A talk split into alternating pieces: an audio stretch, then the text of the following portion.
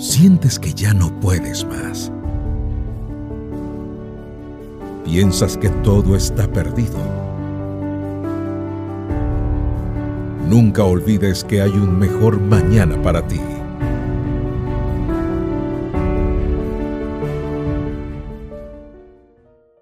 Sigue pidiéndole a Dios.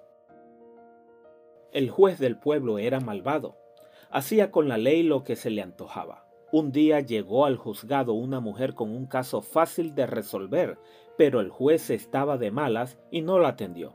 Desde entonces la mujer iba al juzgado todos los días y le rogaba al juez que le hiciera justicia.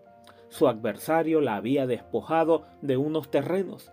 La tierra era fértil y el hombre le estaba sacando un gran provecho. Mientras tanto, la mujer vivía de la caridad de los vecinos.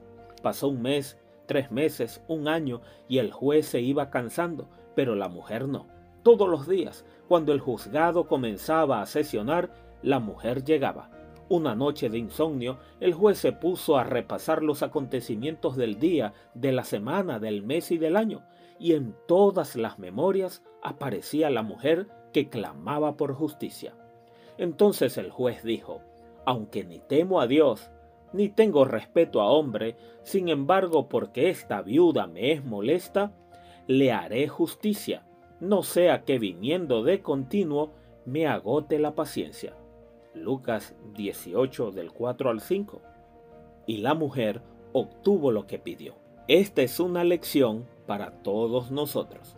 Así como la mujer pidió justicia todos los días hasta que el juez malo le concedió lo que pedía, nosotros debemos de insistir ante Dios orando sin cesar. Si el juez malo al fin se ablandó, no podrá el juez bueno, nuestro Dios, concedernos a nosotros según su voluntad lo que le pidamos. El juez malo hizo justicia, vencido por la insistencia, pero no se compara con el juez bueno, quien anhela concedernos lo que le pedimos. Pero debemos perseverar porque a veces la respuesta no depende de Dios, sino de terceras personas, y Él no doblega voluntades. A veces depende de nosotros, que no estamos preparados para glorificar a Dios cuando llegue la respuesta.